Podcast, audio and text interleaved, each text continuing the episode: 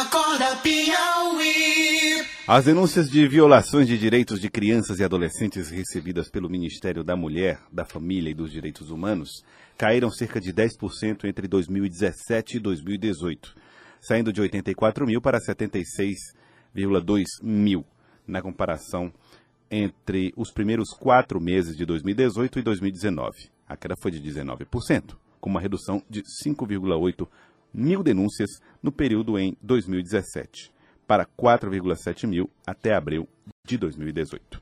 Nós estamos recebendo aqui Luciana Evangelista, que é presidente do Conselho Estadual dos Direitos da Criança e do Adolescente, que vai conversar conosco a respeito destes números e principalmente da situação no estado do Piauí.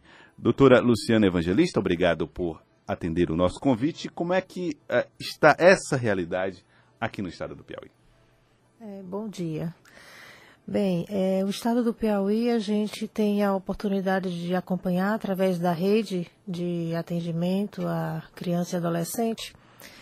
E há uma oscilação no que diz respeito a essa quantidade de denúncias, né, os números de casos.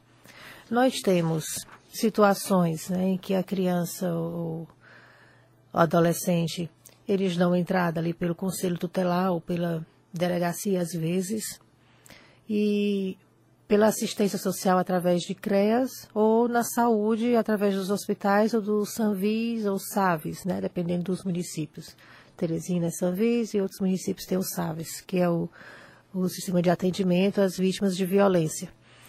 E os números, eles vão oscilando muito. No nosso caso aqui do estado do Piauí, em 2018, a quantidade de casos foi maior. Em 2017 foi um pouco menor, em 2018, é, desculpa, em 2016 foi menor, em 2017 aumentou o número de casos, 2018 diminuiu um pouco o número de denúncias.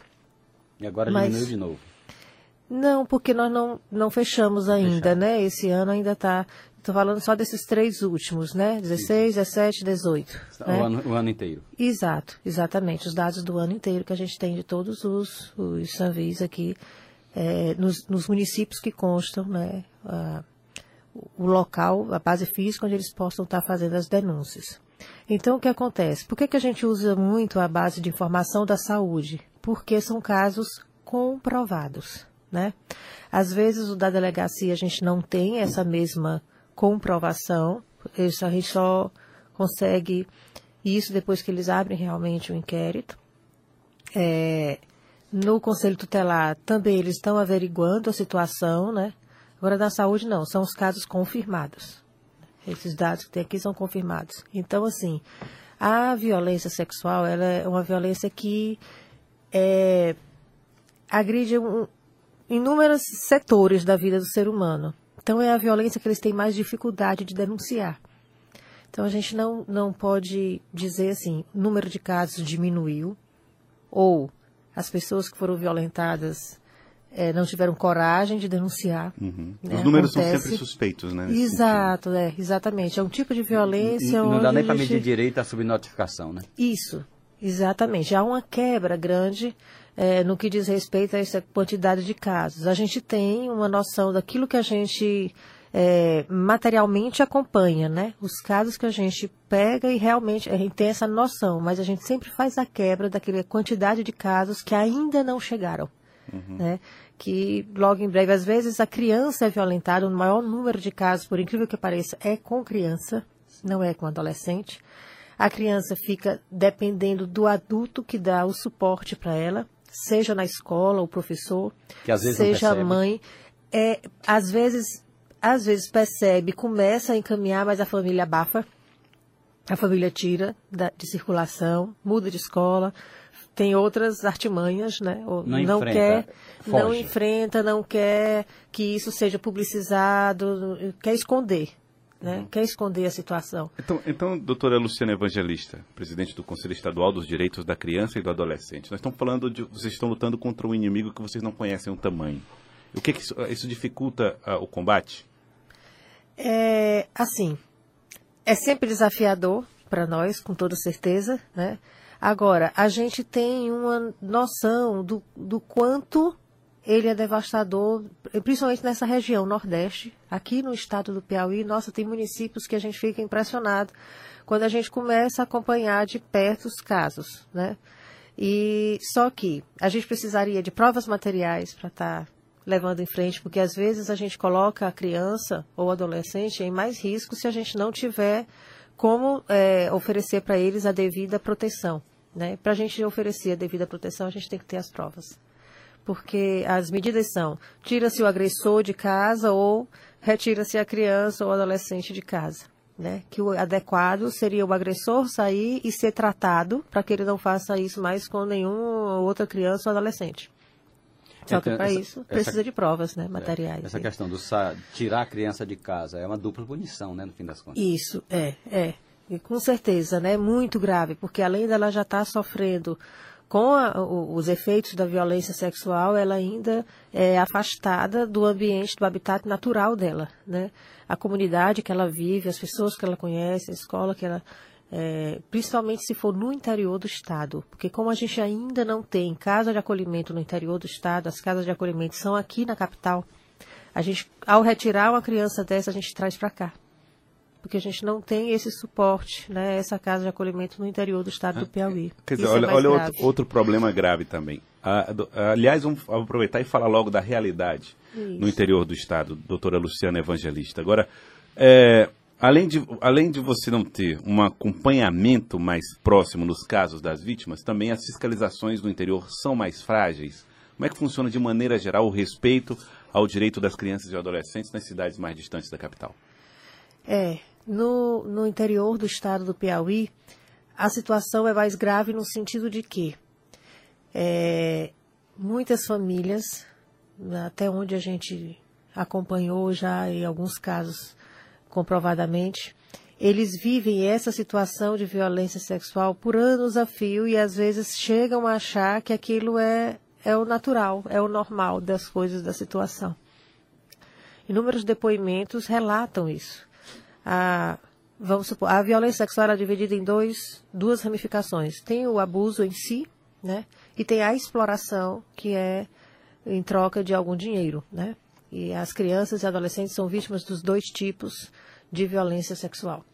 E, por exemplo, em alguns casos no interior do estado, as crianças são colocadas para servir, por exemplo, caminhoneiro, é, as pessoas que passam ali no município, né? O estado do Piauí está crescendo bastante nesse, é, nesses termos, muita gente vindo de fora, muito município crescendo, seja com produção de energia solar, seja com onde quer que seja. Você vai nesses municípios, é o aumento da, da exploração sexual absurdo, porque os próprios pais colocam os filhos, né? Estar tá, em troca de algum tipo de benefício. E às vezes o relato das mães é exatamente isso. Não, mas minha mãe fazia isso comigo, mas eu vivenciei isso, é errado. Né? Ela ainda questiona, porque internaliza como se como a mãe dela, que ela confiava, fazia isso com ela, ela está fazendo com a filha dela porque ela aprendeu com a mãe e ela acha que isso é normal, né? que isso é o correto. E a gente, para desconstruir tudo isso né, e fazer com que eles entendam que não é o período que não é a idade, que isso é uma violência, que a criança tem que ser criança em seu tempo integral, né, e não está se submetendo a esse tipo de, de agressão, né, de, de serviço, entre aspas, né, ou mesmo que não o seja, né, muitas vezes a história do, do pai mandar, do pai achar que tem direito, que ele é que tem que ser o primeiro, que isso é, é algo é, a gente bota entre aspas, é como se fosse uma questão cultural para eles, quando na realidade não é. É uma cultura machista realmente, né, que eles vão perpetuando. E isso no, nos interiores é muito mais comum a gente ver, né?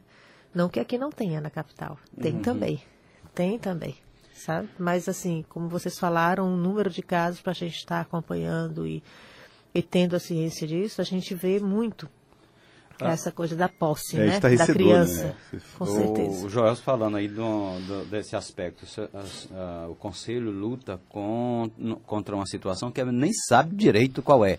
E aí eu retorno ao que a senhora falou no começo, que disse que é mais confiável a informação da saúde do que a policial.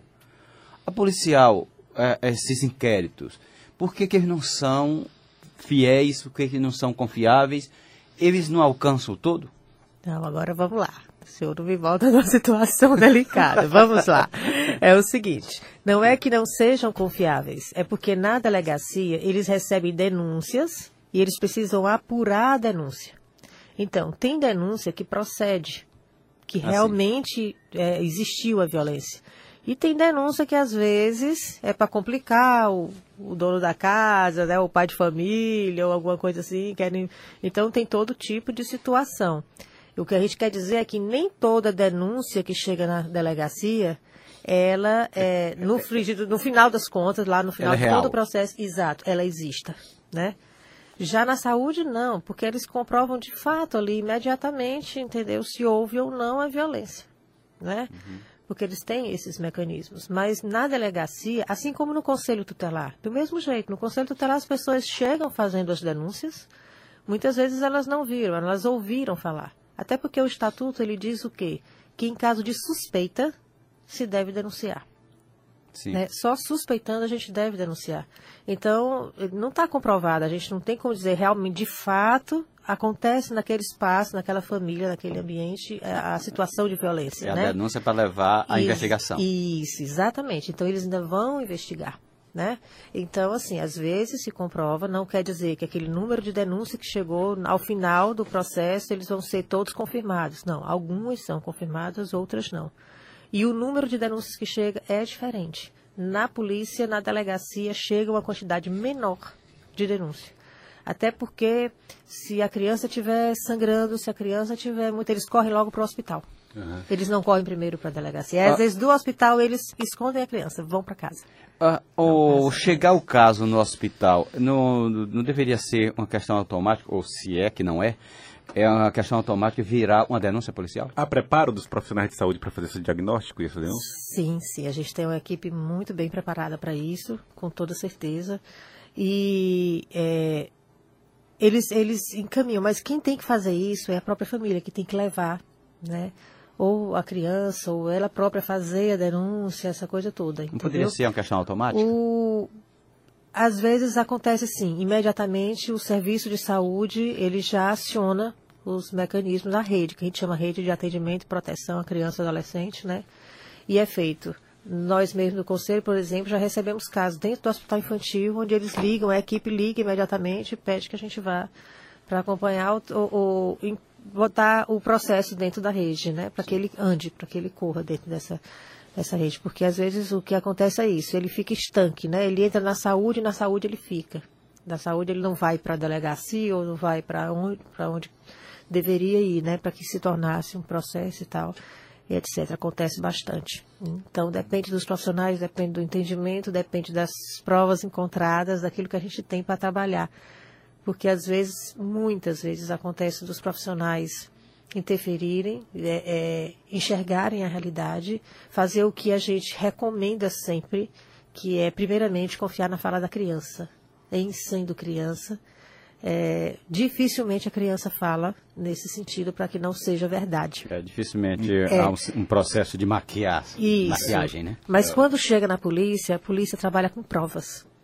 E às vezes o profissional, por exemplo, na educação, a educação faz muito isso. Nos encaminha os casos e, e pede para que a gente prossiga e tal. Mas quando chega na polícia, que precisa de provas, a gente às vezes se perde, né? Pela falta das provas e muitas vezes a, a criança é reviti- revitimizada, ela tem que voltar a conviver com aquele mesmo agressor na mesma casa e numa situação mais delicada.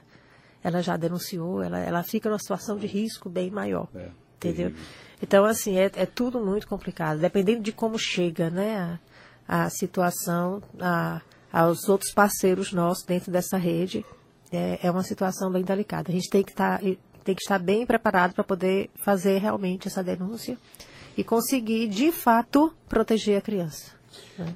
Eu queria agradecê-la, doutora Luciana Evangelista, presidente do Conselho Estadual dos Direitos da Criança e do Adolescente. Muito obrigado pela participação aqui conosco. De nada, a gente se coloca à disposição e, e agradece o espaço né, cedido.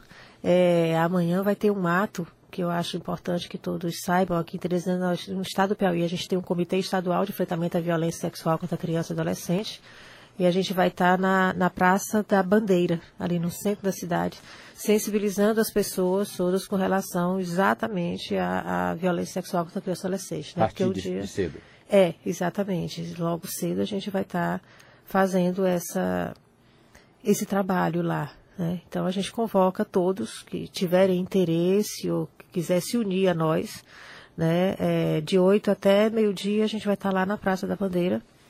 E não só recebendo é, as denúncias, mas principalmente é, se manifestando em nome daqueles que às vezes não têm oportunidade de fazê-lo, né? que são as próprias crianças, os próprios adolescentes. Eles se calam devido às ameaças, além da, da, violência em si sexual, tem a ameaça que é uma violência psicológica, tem toda uma pressão em cima da situação dela. Então, por elas, nós todos estaremos lá e é, convidamos a, a, comunidade como um todo que se puder fazer presente, né?